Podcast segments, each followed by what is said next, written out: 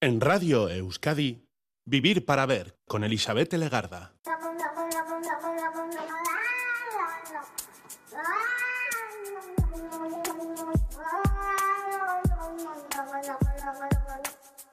Gabón, bienvenida, bienvenido a esta edición de Vivir para Ver en Radio Euskadi. Estamos saludando de frente. Son los primeros minutos del día 24 de noviembre, viernes, pero para muchos hoy es un día muy esperado, muy calculado, sobre todo calculado en euros, porque hoy ya oficialmente, sí, ya hoy es Black Friday, Viernes Negro. Un día en el que nos han mezclado muchos conceptos, porque bueno, en principio se supone que hoy se inauguran las compras, la temporada de compras navideñas, y para ello pues hay significativas rebajas en todas las tiendas y en todos los grandes almacenes. No sé si no hemos podido comprar antes o lo podríamos comprar después, pero bueno, hoy se inaugura la temporada. Hoy es el día después del Día de Acción de Gracias en Estados Unidos y parece ser que lo tenemos que celebrar en todo el mundo. Y si con el día de hoy no tenemos suficiente, atentos porque como complemento se han inventado otra cuestión, una festividad consumista que después tiene su secuela en el ciberlunes, que es el día dedicado a las compras por internet y que se celebra pues eso el lunes después de la festividad de Acción de Gracias. Así que tenemos el combo completo. Ahora llega el momento de la reflexión sería interesante y lo vamos a intentar hacer aquí en Vivir para Ver. Una reflexión previa eh, en estos primeros minutos del Black Friday sobre el consumismo, ese consumo por consumir, esas supuestas ofertas, su impacto en nuestra sociedad, en nuestros bolsillos, en nuestras maneras de ver el mundo, incluso, claro, el mundo, él, el planeta. Y para ello tenemos a Irache Arte, a Goite, a Caixo, Gabón. Gabón, buenas noches. ¿Qué, tal estás?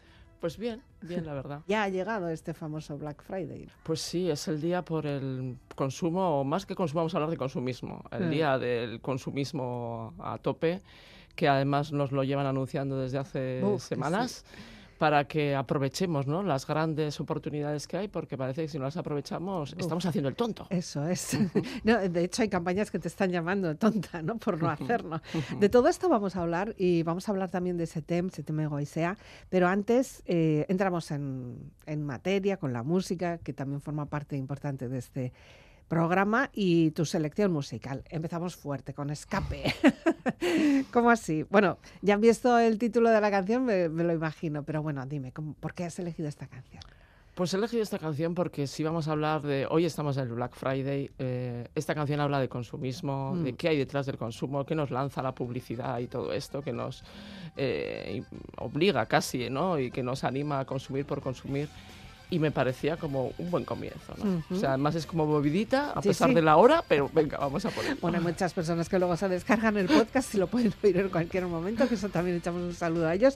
Pero bueno, las 12 de la noche no tiene por qué ser sinónimo de, que estemos tendiendo a dormirnos. Yo, lo que sea, hay gente que trabaja también. Sí, sí, sí. pues venga, vamos allá con este consumo gusta. Comprar cosas que no valen pana, comprar para olvidarlas en el desván, comprar es un placer excepcional comprar. Como me gusta despilfarrar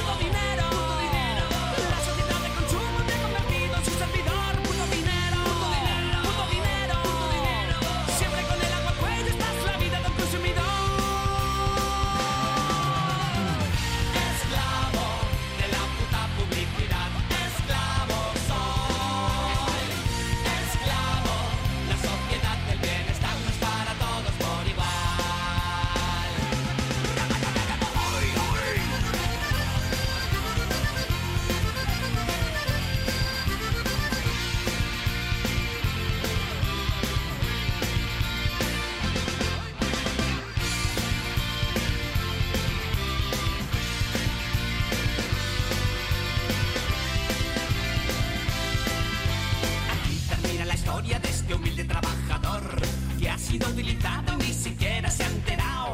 ¿Quién saca la tajada? ¿Quién maneja este tinglao?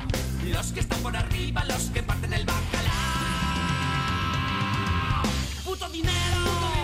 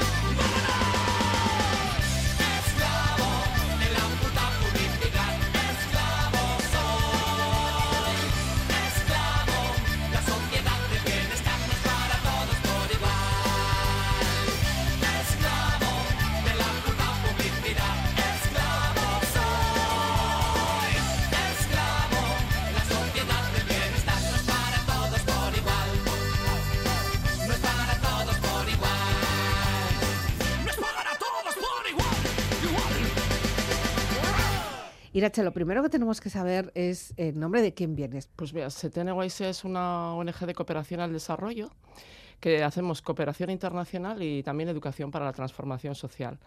Y trabajamos sobre todo en el ámbito del consumo, lo que llamamos produc- producción y consumo crítico, responsable y transformador, con todos estos apellidos. ¿sí? Eh, lo- bueno, trabajamos estos ámbitos porque creemos que nos posibilita la construcción de un mundo donde los derechos humanos y los derechos eh, individuales y colectivos priman eh, em, con respecto bueno, pues a, a la sociedad, ¿no? Y porque además eh, están dentro de ahí el, el respeto a la naturaleza, los derechos de la naturaleza.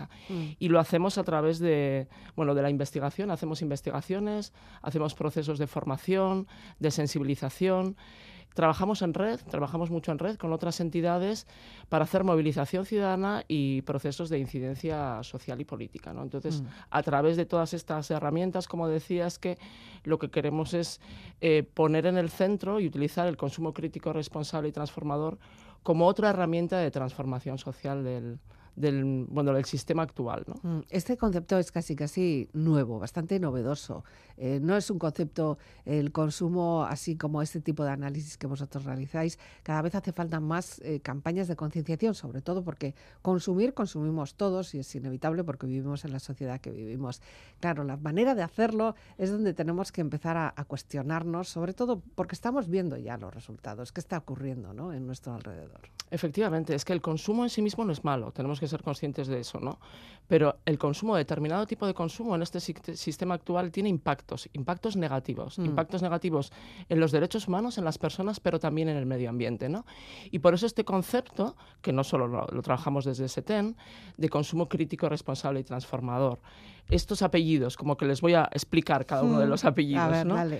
El tema este de crítico es porque nos sirve para cuestionarnos nuestro consumo, ¿no? O sea, somos, estamos dentro de la cadena de producción y consumo, somos personas consumidoras, pues nos ayuda a reflexionar esta crítica de qué estamos haciendo con nuestro consumo, ¿no?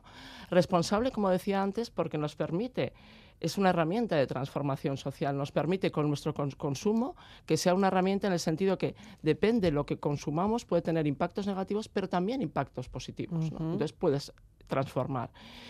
Transformador por eso que decía, ¿no? O sea, esta parte de, de- de estos, buscar esos impactos eh, positivos, perdón. Y feminista también poner, le decimos que lo hacemos con perspectiva feminista porque si no es feminista, no es transformador. Entonces tenemos que ponerle también este, este apellido, ¿no? Entonces, ser consci- conscientes de eso, nosotros también hablamos que el consumo crítico responsable transformador es una herramienta política también, no es un acto político, porque depende de lo que consumamos y los impactos que tenga, estamos promoviendo eh, un sistema o estamos promoviendo otro. ¿no? Entonces, esta importancia de ser conscientes de lo que hay de los impactos que tiene cada, cada vez que mm, consumimos algo. Es, es importante ese concepto porque seguramente muchas personas dirán, pero ¿yo qué puedo hacer si yo no puedo hacer nada? Yo eh, estoy aquí en mi casa o hoy estoy haciendo compras compulsivamente ya a las 12 de la noche porque ya hoy es el día del Black Friday y es que tengo que aprovechar porque la economía, me- no sé, no me permite pagar estos precios por estos productos o yo qué sé, siempre, siempre buscamos una excusa para ese otro consumo, ¿no? Sin llegar a plantearnos qué estamos consumiendo. Sí, efectivamente. Por eso es importante esta parte de tener la información. O sea, yo con toda esta información la tengo y ahí decido, ¿no? Tomo decisiones. Y también yo quería, con, con lo que hemos comentado, queríamos, y nosotros lo recalcamos en SETEM, ¿no? Esta parte de, es verdad que consumir es un acto político, es una herramienta de transformación social, pero no nos podemos poner en nuestra mochila la única responsabilidad de ¿no? que mm. con, con, mi consumo, si cambio mis hábitos de, de, consumo, puedo cambiar la sociedad. ¿no? Es una herramienta, pero, pero, pero, hay que hacer más. ¿no? Y entonces nosotros hablamos de los tres poderes que bueno, que no es algo que lo hayamos inventado, sino que el movimiento feminista, el movimiento ecologista lo lleve hablando de ello mucho tiempo. ¿no? El poder individual, es decir, eh, mi poder de cambiar mis comportamientos, mis hábitos de consumo, y eso tiene un poder transformador. ¿no? El poder de la fuerza colectiva, es decir, me voy a unir a otras, a otros, y hacerlo de manera colectiva para, por un lado, presionar, denunciar, a esas empresas eh, y esos transnacionales que tienen un impacto, tal y como están produciendo, tienen un impacto negativo en derechos humanos, en derechos laborales, en derechos de la naturaleza, pero también este poder colectivo para generar otra forma, porque hay otra forma de producir y de consumir. Está la mm. economía social solidaria. Entonces, vamos a hacerlo de manera colectiva y vamos a eh, bueno, pues eso, por un lado denunciar y por otro lado consumir de, eh, de manera colectiva también de otra forma, ¿no? Mm. Y por otro lado el tercer poder, que hablamos nosotros del poder de cambiar las reglas del juego, de cambiar las estructuras, ¿no? Y esto es muy importante también porque es evidenciar cuáles son las responsabilidades políticas y económicas de este sistema. Mm. Entonces, poder hacer esta parte de manera colectiva, el poder colectivo, para cambiar las estructuras y las reglas del juego es muy importante, ¿no? Porque yo puedo cambiar mis hábitos de comportamiento, es fundamental, es un primer paso, pero tienen que cambiar estas estructuras. Las empresas transnacionales, las empresas se tienen que hacer cargo eh, y tiene que haber una legislación internacional vinculante que obligue a las empresas a hacerse cargo de todo lo que ocurre en la larga cadena de producción. Mm. No solo lo que ocurre en el país de origen, sino dónde están produciendo y los impactos que tienen en otros lugares del mundo. ¿no? Mm. Ahí es cuando hablamos nosotras de este hilo que nos conecta con lo que es el producto que estoy consumiendo, el servicio que estoy consumiendo, que me conecta, cuando este jersey que llevo, que me conecta a la mujer de Bangladesh que ha hecho esta ropa, ¿no? Eh, donde he dejado yo mi dinero, donde tengo, bueno, mis ahorros, ¿no? Los ahorros que tenga, que me conecta a que ese banco está apoyando un megaproyecto que tiene una incidencia en, en Brasil o en, o en, la Amazonía, ¿no? Entonces, mm. bueno, pues este hilo que nos conecta con lo que consumimos, con, cada uno de los productos, con los impactos que tienen en el otro lado del mundo. Mm. Eh, a veces en el otro lado del mundo y a veces también cerca. Ya. Hoy estamos viendo además, ya no solo en las compras online, en este día de Black Friday tan anunciado desde primeros de noviembre, ya casi ya nos están metiendo la fecha por los ojos. Hay quienes aprovechan incluso fechas anteriores, no, llegando a este 24 de noviembre, pero no solo es un consumo online, eh, aunque generalmente ahora parece que todo tenemos que comprarlo porque ahí están los super mega chollos, ¿no? Y ahí el que no compre, como decíamos antes, es que está haciendo el tonto porque estás perdiendo dinero. Sí que es verdad que cada vez se escuchan más voces o más por lo menos eh, avisos de eh, no es oro todo lo que brilla, no son ciertas todas las ofertas que nos venden con grandes números rojos respecto a otros que están tachados. ¿no? Ahí tenemos que hacer también una reflexión si compramos online, si al final lo tenemos que votar así o porque en los comercios vemos que, claro, también se van sumando a esta campaña porque es muy atractiva. Nos han metido esto como, como el boom, de un placer, el comprar por comprar. ¿no? Claro, y aparte que es la rapidez y la inmediatez. O sea, yo desde mi casa puedo estar comprando de manera online muchos más productos que si tengo que desplazarme a un lugar, que tengo que ir a la tienda, luego tengo que ir al otro, lo comparo, mientras que desde mi casa o desde mi móvil incluso, en cualquier lugar, lo puedo estar haciendo compulsivamente y de manera inmediata bueno, esto ya comenzó antes de la pandemia y con la pandemia fue el momento de, boom, ¿no? Bueno, porque no nos dejaban salir tampoco.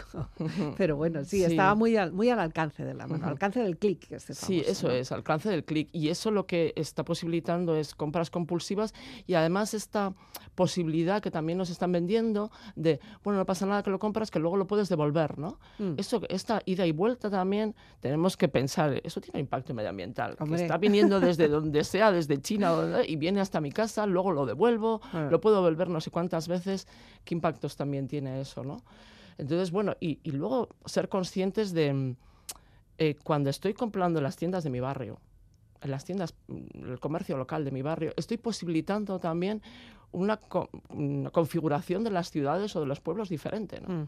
De las calles. Efectivamente, de las calles. Entonces la importancia de este comercio local, el comercio chiquito, que me permite que llego, que está posibilitando trabajo para una serie de personas, mm. eh, que me conocen, eh, que saben lo que quiero, que le puedo contar, mientras que a través de un clic, bueno, pues es todo mucho más rápido. Eres y un número de tarjeta de crédito. Efectivamente. Y, luego nos gusta, porque luego resulta que cuando salimos a pasear algún momento, que tenemos también, nos gusta ir por esas calles que tienen sus comercios, sus eh, escaparates, sus personas que te dicen, oye, te pago mañana, que hoy no tengo, ¿no? Por ejemplo, ¿no?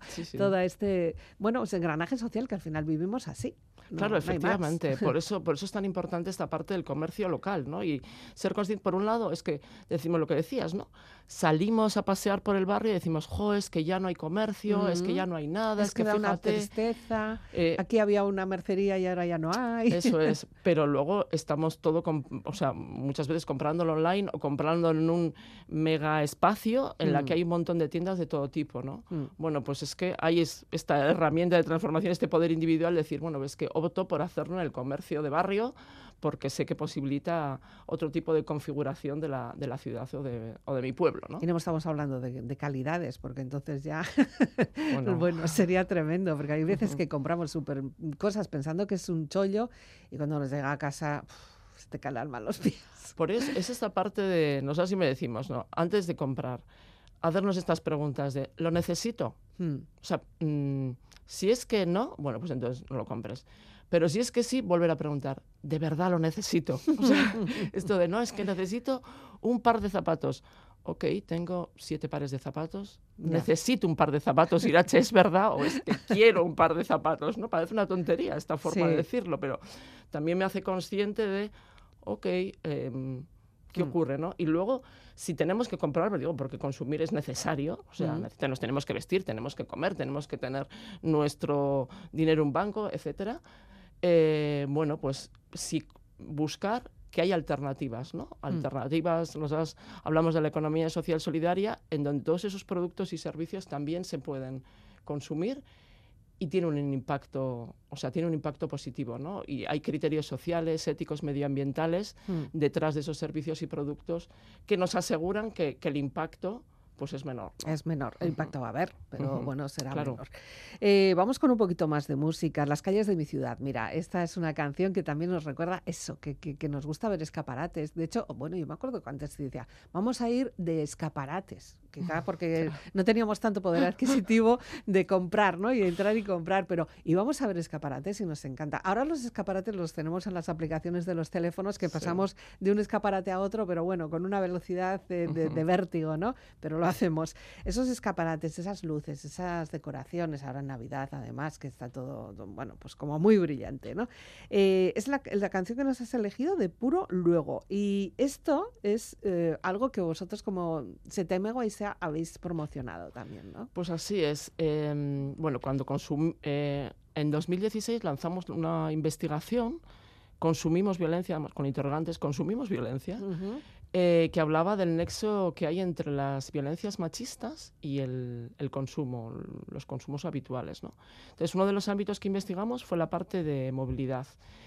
Con los resultados trabajamos con un grupo de mujeres eh, racializadas de la Asociación Margotu de Bilbao. Mm. Entonces, hablamos un poco de los resultados de ese estudio, que hubo un estudio de campo aquí en Euskadi, en, tanto cuantitativo como, como cualitativo, y hablamos de esas violencias machistas que ellas veían en el ámbito de la movilidad, ¿no?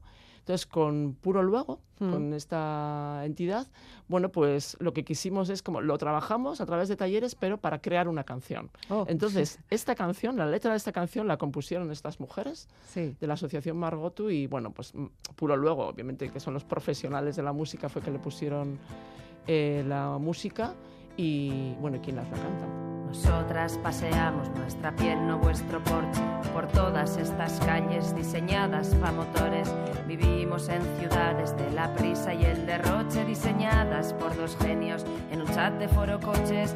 Nosotras caminamos por todos los rincones y todas esas calles tienen nombres de señores. Transitar con un carrito es cosa de valientes, quizás son unas pruebas para supervivientes.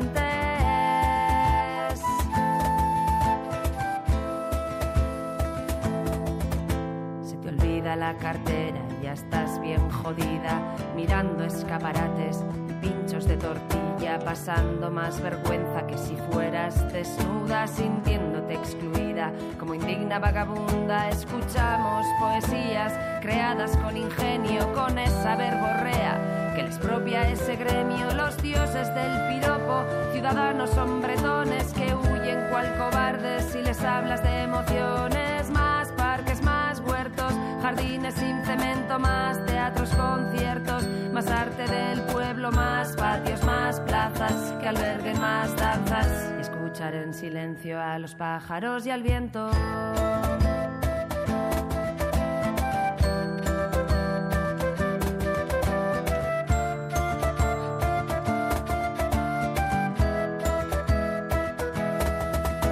Por fin llega la noche y me convierto en calabaza. Si pasan de las doce aparecen los fantasmas. Detengo el juego, el baile, con todos mis suspiros por no arriesgarme tarde y que salgan los vampiros. Caminar por callejones te encoge hasta el subsuelo, pero ir por avenidas tampoco es ningún juego. Caminar ensimismada parece un regalo, ni yendo con amigas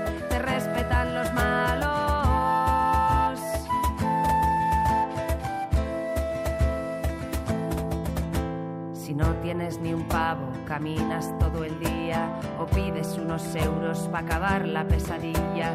Después de media hora no te llega pa'l tranvía por no aceptar propuestas de bañarte en su saliva.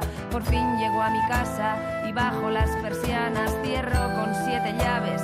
Candados y barrotes más de noche que de día nos sentimos protegidas por cuatro superhéroes de foro policía jardines sin cemento, más teatros, conciertos, más arte del pueblo, más patios, más plazas que alberguen más danzas y escuchar en silencio a los pájaros y al viento.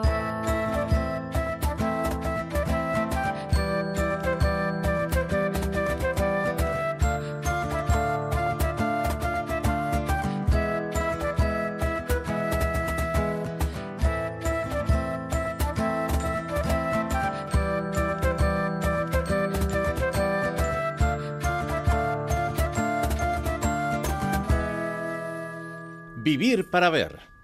Es curioso porque para esta canción tú me mandaste un, un link eh, de YouTube. y es que fue eh, clicar y de repente, ¡boom! Me salió una publicidad de Black Friday que digo, no, esto no puede ser, el algoritmo en- en- en- ya no, no acaba de captar qué es lo que quiero buscar, ¿no? me lo he apuntado ok porque es que me dije, no, bueno, por Dios. Bueno, cuando consumimos y sobre todo estos días que se consume mucha tecnología, con vistas también a los regalos de Navidad, que también estamos ya empezando a pensar en eso, ya no solo regalos, sino también comida, mucha comida, estamos empezando a almacenar como Ya. hormigas, eh, como si no hubiera mañana, eh, mucha ropa. Al final, eh, la ropa también, en, en una lista de, si tuviéramos la ocasión de mirar las casas, eh, yo que sé, los regalos, por ejemplo, de Navidad, o Lenchero, de Reyes, o de Amigo Invisible, me da igual. La ropa sería la estrella, eh, qué fácil es, ¿no? Pim pam. Es que esto, bah, vale, cuatro duros, pim pam. Cogimos un jersey, un, un, un sombrero, un chambergo, unos zapatos, unos calcetines, pero siempre está la ropa, ¿no? Hay que, hay que preguntarse de cómo es esta ropa, de dónde viene esta ropa. Vosotros habéis hecho muchos estudios, de hecho, con esa campaña, ¿no? De ropa limpia también, ¿no? Ujú. Sí, efectivamente, Campaña Ropa Limpia es una red internacional que lo que busca es mejorar las condiciones de las trabajadoras de la industria textil. Y hablo en femenino porque el 80% de las personas que trabajan en la industria textil, que cosen la ropa que vestimos, que la hacen, son mujeres. Entonces, un- una industria muy feminizada. Entonces, por un lado, pues hacemos investigaciones de esos impactos en los derechos humanos laborales de, de estas mujeres que están trabajando en la industria textil y también los últimos años em, también hemos hablado con, bueno, hemos trabajado conjuntamente con Carro de Combate, que Sí. es una entidad de, bueno, que hace periodismo, hablando de los impactos medioambientales también de la industria textil, porque es una de las más contaminantes del planeta. Entonces, bueno, pues, pues también a través de la investigación, eh, la formación, la sensibilización y la denuncia, pues lo que hacemos es presionar, por un lado, a las marcas textiles porque pueden, se puede producir de otra forma y por otro lado también a los gobiernos, ¿no? para que haya una legislación, como decía antes, que obligue a las marcas eh, a hacerse responsables de todo lo que ocurre en, su larga cadena de producción, que en el caso del textil además es muy opaca, muy poco transparente y es larguísima, ¿no? desde la empresa, la marca que tiene su fábrica, pues, por ejemplo, en el Estado español, pero está produciendo en diferentes lugares del planeta. ¿no? Ya, eso antes era impensable. No. es que no existía, pero mm. antes y no hace tantos años, o sea, mm. yo qué sé, 50 años, 60 años. Sí, sí, sí, ¿Eh? Parece que siempre ha sido así, pero es impensable esto, ¿no? y, y, no somos conscientes, no somos conscientes, no lo somos. Aunque nos hayan dicho que producir unos vaqueros, por ejemplo, que debe ser de lo más contaminante, es una cosa tremenda, ya no solo por el hecho de producir el lavado, el algodón, el tinte, no sé qué, pipí, coserlo en, en esas condiciones, sino de dónde nos lo traen, cómo nos lo traen, cuánto nos traen. Eh, eh, vosotros tenéis ahí pues, datos, ¿no? Por ejemplo, ese fast fashion, ¿no? con, con Inditex, y vamos a decir la marca, con, como, como gran como gran gurú, ¿no? sí. Sí, pues efectivamente. Además es que eh, una organización suiza que está en la campaña Ropa Limpia Internacional acaba de sacar una, bueno, hacer una investigación de esta parte de la moda aérea. Es decir, toda esta ropa que, viene, que la mayor parte viene a través de avión. Eh, por una legislación de la Unión Europea, supuestamente lo que debería venir a bien son los productos perecederos. Pues, mm, porque necesitan eh, Un, desplazamiento rápido. Rápido el textil no, no, no es perecedero, o sea, no le va a pasar nada porque llega semanas o meses más Puede tarde. estar más arrugado o menos. Efectivamente. Entonces, esta, con esta publicación, bueno, que hemos traducido y que con uh Ecologista que en Acción hemos lanzado pues hace dos semanas, lo que estamos denunciando precisamente es el impacto que tiene esta moda aérea, que es que duplica el impacto que, de que viniera toda esa ropa textil a través de, a través de, bueno, pues, o de trenes o de, o de barcos, ¿no? Y de hecho, ponemos el foco precisamente en, en, Inditex, en bueno, el Zara, que igual la mm, gente lo conoce más por Zara, pues ¿verdad? que tiene muchos tentáculos, ¿eh? porque tiene eh, muchas marcas. ¿eh? Efectivamente, efectivamente. Pero ponemos el foco en, en Inditex Zara porque el aeropuerto de Zaragoza, eh, la mayor parte de los vuelos del aeropuerto de Zaragoza que se utilizan es para la marca Zara. Es decir, está produciendo en los diferentes lugares del planeta eh, toda esa ropa viene aquí a, los centros de distribución que tienen en el o sea, que tienen en Zaragoza, llegan a Zaragoza y luego salen los aviones a los diferentes lugares del mundo. Entonces, estamos hablando de que ¿Vienen y van? Sí, vienen y van, efectivamente. Bueno. 32 vuelos de carga a la semana en Zaragoza, cada uno de los cuales, leo literal, transporta unas 100 toneladas de ropa. Esto supone 1.600 viajes al año solo en ese aeropuerto. ¿no? Estamos hablando que más del como un 60% de los vuelos eh, que tiene ese aeropuerto son solo para Zara. exclusivamente para Zara. Tiene aeropuerto privado. bueno, lo tendrá también para sus movimientos, ¿no? Efectivamente, y eso tiene un impacto, ¿no? Y tenemos que ser conscientes esta parte de, ay, cuando voy a comprar a Mira, pues en la tienda se ha acabado este pantalón, esta falda que quiero, mm. pero te dicen, no, no, tranquila, que en 10 días lo tiene. Ya. Ser conscientes que ese 10 días está producido quizá en la India o en Bangladesh, esto tiene impacto para las mujeres que lo están haciendo, que mm. tienen que meter más horas extras porque esa falda ha gustado mucho, entonces la queremos y la queremos comprar. Entonces tienen que meter más horas extras para hacer esa falda, pero es que luego tiene que venir en avión aquí. Eso tiene también un impacto medioambiental. Por eso digo que esto de empecemos a pensar un poco qué hay detrás de, ah, qué, qué, bien, qué rapidez, ¿no? Que la tienda me lo trae aquí en, en una semana y me lo aseguro en una semana.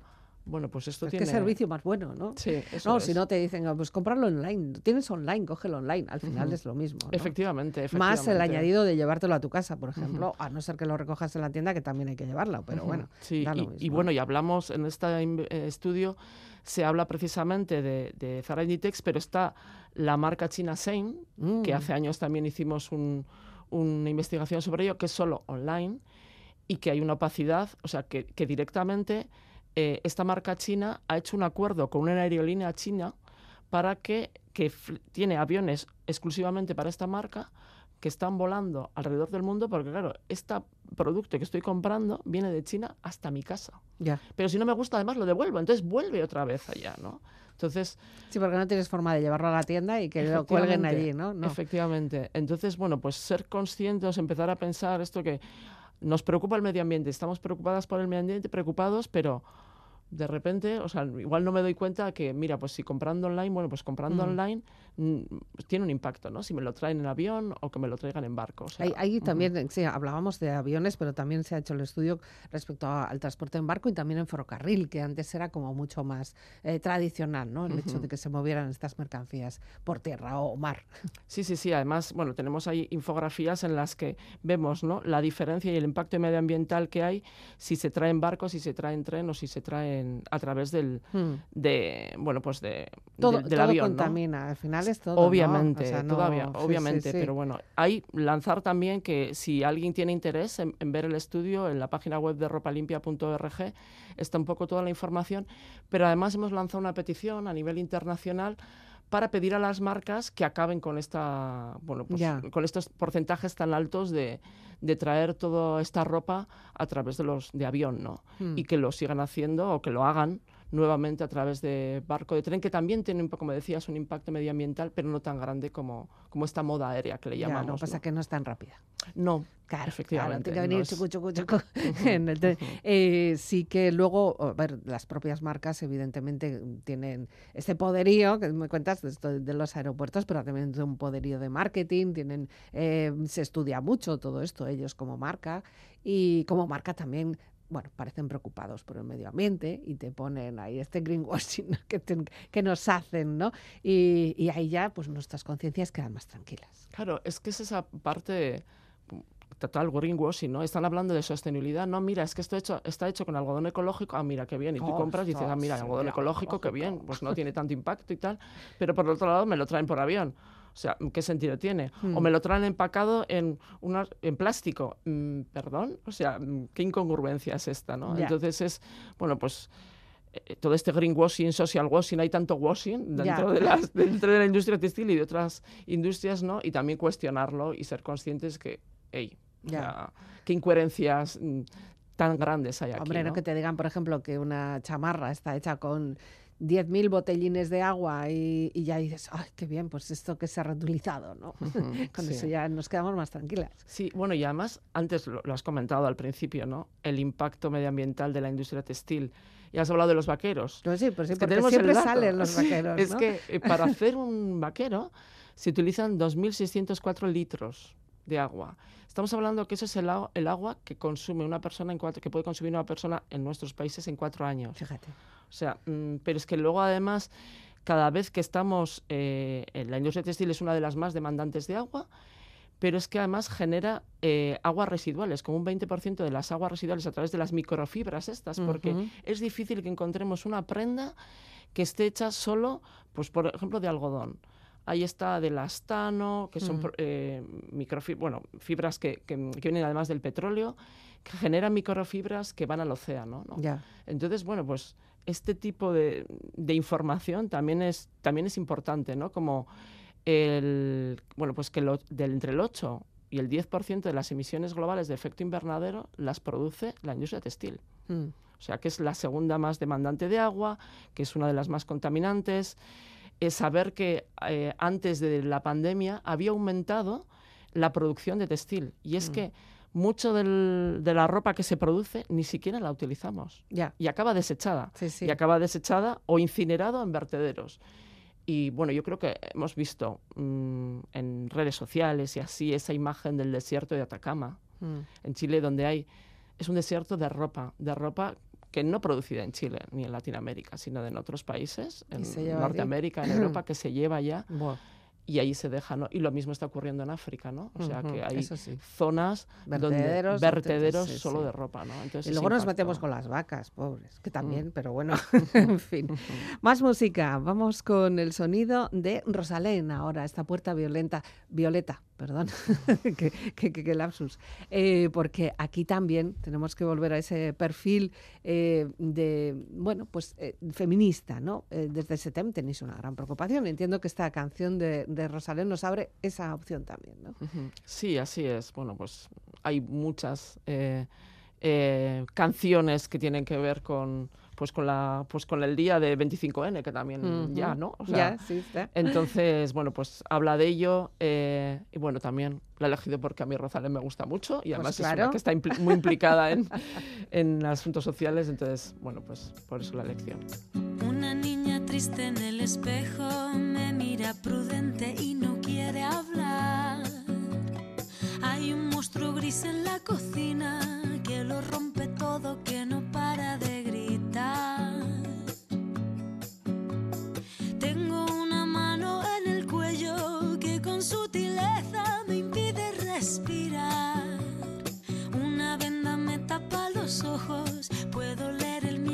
Se acerca. Tengo un nudo en las cuerdas que ensucian mi voz al cantar. Tengo una culpa que me aprieta, se posa en mis hombros y me cuesta andar. Pero dibujé una puerta violeta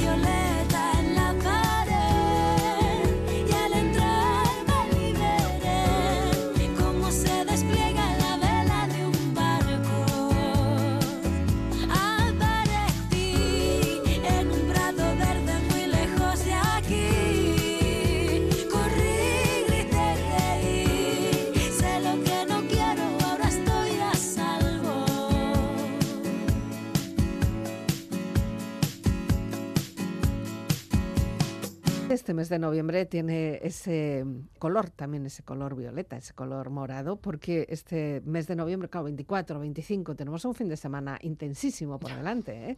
Total. Ese concepto, esa idea, esa realidad, esa, esa forma de vivir de muchas mujeres, eh, también lo habéis denunciado, lo habéis estudiado, lo, lo tratáis en vuestros talleres de ese tema. Mm, Así es. Como decía, nosotros lo- en SETEN lo que hacemos es, trabajamos en el ámbito del consumo crítico, responsable y transformador. Y ahí hace años, a partir de 2015, nos hicimos una pregunta, ¿no? Porque es como una parte de denuncia, pero otra parte de creación de alternativas, ¿no? Entonces dijimos, si las violencias machistas están en todos los aspectos de, de la vida, ¿no? Eh, quizá también estén en los, dentro de la producción y del consumo, en concreto del consumo. Y si nosotras estamos hablando de alternativas de- dentro de la economía social solidaria, lo que, cuidado, o sea, ponerse foco de atención es alerta y decir, lo que no queremos es eh, replicar también dentro de la economía social solidaria estas violencias machistas en el consumo. Y de ahí empezamos a reflexionar, lo hicimos de manera colectiva con otras entidades, em, bueno, el, el nexo que había entre las violencias machistas y el consumo convencional. ¿no? Violencias machistas entendidas en esta parte de no solo la violencia directa, que es quizá la que más, la violencia directa, la visible, ¿no? La que entendemos, la que sale en los medios de comunicación, pero también esta violencia invisible, ¿no? Que es la violencia simbólica y la estructural, ¿no? Entonces, entenderlo desde ahí, desde estas violencias que además se retroalimentan y abordar estas violencias machistas en todas sus dimensiones, pero dentro de los ámbitos del consumo. Y en- entonces en 2016, eh, bueno, pues después de un proceso de reflexión de un año, estuvimos reflexionando eso sobre las violencias machistas en el consumo en tres ámbitos. Por un lado, en el ámbito del, de la estética, del textil, de la alimentación y de la movilidad en estos ámbitos. Hicimos una segunda fase en 2018 en lo que le entramos a, a otros ámbitos, que es eh, la tecnología móvil, las series de ficción Mm. y la energía también, o la pobreza energética. Y de hecho, mm, actualmente estamos en la tercera fase ya de esto, y que le hemos dado a. Estamos ahora mismo reflexionando sobre. y con un estudio de campo con el ámbito del ocio también, ¿no? O sea, Mm. que violencias directas, indirectas, visibles, invisibles puede haber en, en estos ámbitos. Y entonces, en estas investigaciones, lo que hicimos, por una parte, hubo una parte de más teórica, de reflexión, lanzamos hipótesis. Con esas hipótesis, lo que hicimos fue un estudio de campo aquí en Euskadi, centrado en Euskadi. Eh, una parte cuantitativa y cualitativa para que nos devolviera, bueno, estas hipótesis que nosotras tenemos, si son ciertas o no son ciertas, ¿no? O sea, si nos estamos inventando aquí algo. Y lo que nos de- devolvieron fue mm, unas fotos muy claras que efectivamente sí hay violencias machistas, eso, eh, simbólica, estructural y directa en, en estos ámbitos. Em, y bueno, pues a partir de ahí lo que hemos hecho no solo fue publicar la investigación, sino pues trasladarla y trasladar toda esta información a la ciudadanía pues a través de talleres, pero también hemos elaborado diferentes herramientas, dos documentales, Mm. eh, mm, mm, Fabricando Mujeres, eh, Fabricando Mujeres y Fabricando Mujeres 2.0 están colgados en una docu web, fabricandomujeres.org, donde ahí tenemos diferentes materiales para que, bueno, pues con los colectivos, la ciudadanía pueda ver no solo los documentales, sino también, bueno, pues pueda ahí recoger información, ¿no? Bien para trabajar en centros escolares o en asociaciones o en diferentes colectivos, ¿no? Para poder ahondar con guías didácticas, para, para ahonda- ahondar en todo, en todo eso, sí. Ya, bueno, has dado pinceladas de todo tipo, colorines, porque claro, ya no es solo el hecho de eh, el horario, por ejemplo, de trabajo de mujeres, o las condiciones de trabajo, o las condiciones de salud, sino bueno, pues la estética, por ejemplo, ¿no? Cómo nos, cómo nos obligan, cómo nos obligamos, vamos a dejarlo ahí en primera Ujú. persona, a estar de una determinada manera, con una determinada imagen, y, y- y cómo lo buscamos, o qué, qué- qué repercusiones puede tener eso después en nuestro desarrollo personal, en nuestras relaciones sociales también, ¿no? Ujú, ujú. Es muy, muy interesante. Sí, no, totalmente. Esa parte de, o sea, y lo que vimos es que estas violencias, en lo que nos decía el estudio, se han naturalizado de tal manera Mm. que se han vuelto invisibles, ¿no? Eh, para, para nosotras. Entonces, algo que invisible, lo que es invisible además lo interiorizamos y lo asumimos Sí, como sí, como normal, normal. entre comillas. Sí. Entonces, ante eso, pues no, no damos pasos, no hacemos nada, ¿no? Y estas violencias lo que nos ha demostrado no es que, que se, se dan con valores y estereotipos de género que se propagan, ¿no? A través de la venta de productos que además son, son lanzados como campañas de marketing. Es decir, Mm. no es, eh, eh, bueno, sí, sí, como campañas de marketing y no como violencia, ¿no? Entonces, esto que decías, la parte de la estética, ¿no? Este canon único de belleza impuesto, ¿no? Claro, lo que nos decían por un lado era, era interesante luego cruzar algunos datos. Esto es de 2016, pero yo creo que es pero absolutamente extrapolable a lo que Sí, está y ocurriendo ahora, ¿eh? curiosamente sigue vigente seguro. Sí, sí, sí, sí. Entonces, eh, que las estadísticamente lo que nos contestaban hombres y mujeres, o sea, no distaba mucho lo que decían las mujeres en el sentido de que, eh, bueno, mm, la parte estética no les importaba tanto, ¿no? Entonces Mm. hacíamos otras preguntas y la diferencia muy grande era porque las mujeres hacían un uso medio alto, estamos hablando de un 23% de productos de belleza, Mm, mientras que los hombres solo un 9% Ya. y hacíamos más preguntas, ¿no? Es que un 52% de las mujeres que se entrevistó, que se hizo una encuesta, ¿no? Eh, consi- consi- consideraban que esta, esta parte de belleza, o sea, ser guapas, eh, mm, era mejor no solo para tener eh, pareja y todo, sino para conseguir un mejor empleo. Ya. O sea, eso estaba interiorizado. Entonces, estoy utilizando, por un lado, no, no, no es importante, pero estoy utilizando un montón de eh, productos, de belleza Bueno, o, incluso... o el porque te- tú lo vales. Efectivamente, sí, eso es, ¿no? Frente al 40%. Entonces es como... eh, que, mm, estamos empoderados, algunas Sí. estamos empoderadas diciendo, no, no, no, no, esto Yo no me valgo, yo afecta, esto a mí me vale. pero sí me afecta, o sea, sí me afecta, ¿no? Sí, sí. Entonces, bueno, pues, bueno, ya hablamos hablando de productos de belleza, pero también salían toda esta parte de, bueno, pues de la, de operaciones estéticas, de incluso alimentación, ¿no? Mm. Toda esta venta de productos light, Light. o productos que son mejores para adelgazar y todo, está muy dirigido a las mujeres. Sí, sí, la estética de la, de la publicidad, desde luego, vaya, va. Ahora ya poquito a poco ya vamos viendo quizá más, más, más hombres, ¿no? En este tipo de Ujú. publicidades, incluso para las tareas domésticas, que también, ¿no? Sí, sí, Poner sí. un lavaplatos, ah, pues te pone ahí eh, un hombre que se está poniendo Ujú. lavaplatos, ojo, cuidado, ¿no? Menudo esfuerzo. Sí, no, y efectivamente, y ahora también vemos publicidad en la que hay diferentes cuerpos, que eso es, es que esa es otra, Mm, ¿no? O sea, sí. hay mm, siempre han cuerpos blancos, delgados y fantásticos y jóvenes, además, ¿no? Mm, O sea, entonces, bueno, ahora sí que estamos viendo en la publicidad diferentes cuerpos, ¿no? De formas, de rasgos y de Mm. todo. Ahí nosotras tenemos nuestro cuestionamiento de decir, esto es otra forma también de vender más, porque entonces hay Otro greenwashing efectivamente otro social washing o otro washing, Otro vamos, washing. o realmente es porque las propias marcas han dicho, no, es que estamos apostando por Mm. porque hay diversidad de cuerpos, porque somos todas y todos Sí, diversos. No tienes más que salir a la calle y, y efectivamente. lo ves. Y yo no quisiera terminar esta conversación contigo porque has mencionado también una cuestión que últimamente me tiene a mí bastante trastornada también la cabeza, que son las series de televisión. Ujú. Eh, esa visión en las series, eh, y, y- y hay que empezar a, a- a percibirlo también, porque enseguida se hacen famosas unas series Ujú. y, y también nos tenemos que cuestionar ese, ese papel de la mujer en esas series. Muchas veces, eh, cuando está dirigido por una mujer, o sea, si cuando tú ves una serie yo suelo decir, ¿quién ha dirigido esto? ¿Quién es la directora o quién es el director? Dices, ah, bueno, pues sí, es una mujer. Mm, es diferente, ¿verdad? Digo yo, vamos, no sé, o es una cuestión mía personal, pero sí que estoy viendo una evolución. Sí, totalmente. Además, quisimos ah, eh, mirar esto de las series de ficción porque desde la ficción también se construye realidad. Claro. O sea, y entonces estamos, estamos consumiendo tantas series de ficción y lo que nos decía también el estudio es que incluso estadísticamente, no solo eh, hombres, sino también mujeres, em, o sea, mm, si tenían que elegir personajes, elegían personajes masculinos, porque la mayor parte de los personajes masculinos Mm. los rasgos mejor valorados estaban en esos personajes eh, masculinos, ¿no? Que estaban relacionados con la fuerza, el poder, la autonomía, ¿no?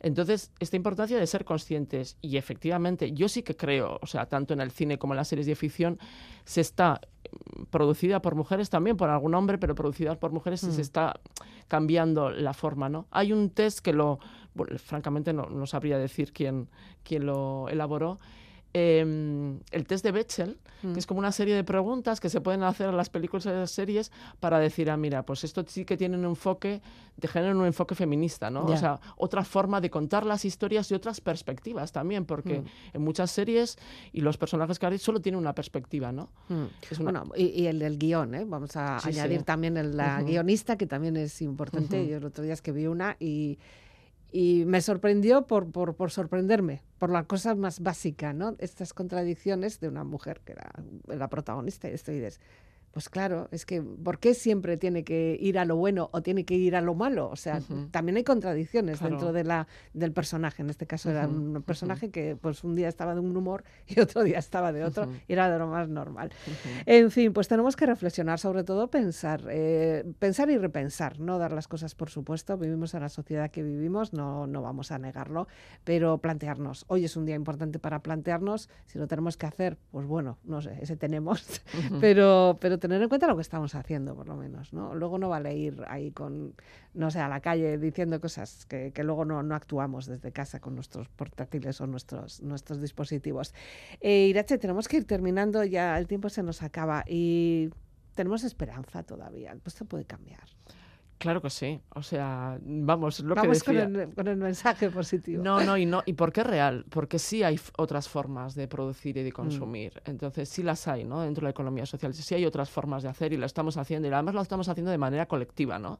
esta parte de los poderes es real, o sea, es real que, que yo puedo cambiar, que puedo hacerlo de manera colectiva, que podemos cambiar las cosas, ¿no? Entonces, mm, bueno, pues ahí estamos. O sea, estamos, es tener la información, ir dando pasitos, ¿no? Poco a poco y ser conscientes de qué puedo hacer, cómo puedo hacerlo en colectivo y, y vamos Mm. para adelante, ¿no? Lo hemos hecho. Eh, Hemos venido hasta este camino cambiando lo que se hacía antes. O sea que, pero una cosa que no esté en discusión o en choque con, con lo, lo que, lo que estamos viviendo. Terminamos con Mercedes Sosa, ¿no? Con este mensaje también de cambiar, ¿no? Sí, sí, aparte que Mercedes Sosa es maravillosa. A mí también me encanta, vamos, por eso la he elegido. Pero este de su canción de Cambia todo, cambia. O sea, Mm. cambia todo. Cambia la vida, cambia la Ya. sociedad, pero nosotras también Con podemos ese ritmo. cambiar. Ahí estamos, ahí estamos en esa. Pues Irache Arteagoitia Escarricasco por venir. Un saludo también para tus compañeros de SETEM, que bueno, pues hoy te ha tocado a ti, pero bueno, eh, siempre es un placer teneros y a seguir trabajando. Escarricasco. Mm, Shuri, gracias por el espacio. Cambia lo superficial, cambia también lo profundo, cambia el modo de pensar, cambia todo en este mundo, cambia el clima con los años, cambia el pastor su rebaño, y así como todo cambia, que yo cambie no es extraño. Puedes descargarte todo el contenido, todo el podcast en la web y también nos encuentras en las redes sociales. La despedida de que nos habla Elizabeth Legarda Gabón. Más fino brillante, de mano en mano su brillo. Cambia el nido, el pajarillo, cambia el sentir un amante. Cambia el rumbo, el caminante, aunque esto le cause daño. Y así como todo cambia, que yo cambie no es extraño. Cambia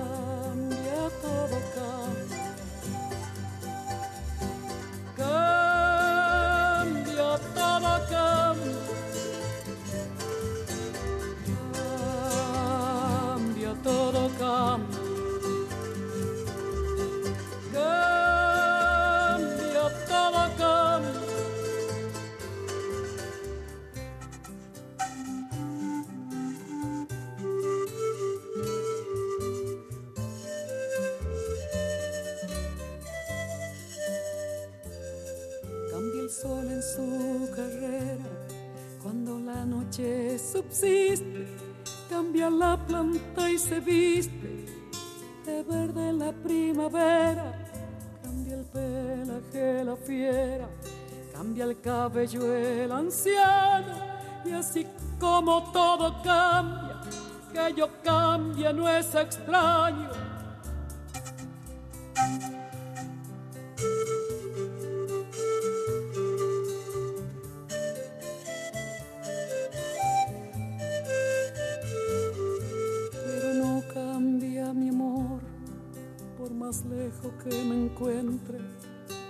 Recuerdo ni el dolor de mi pueblo y de mi gente.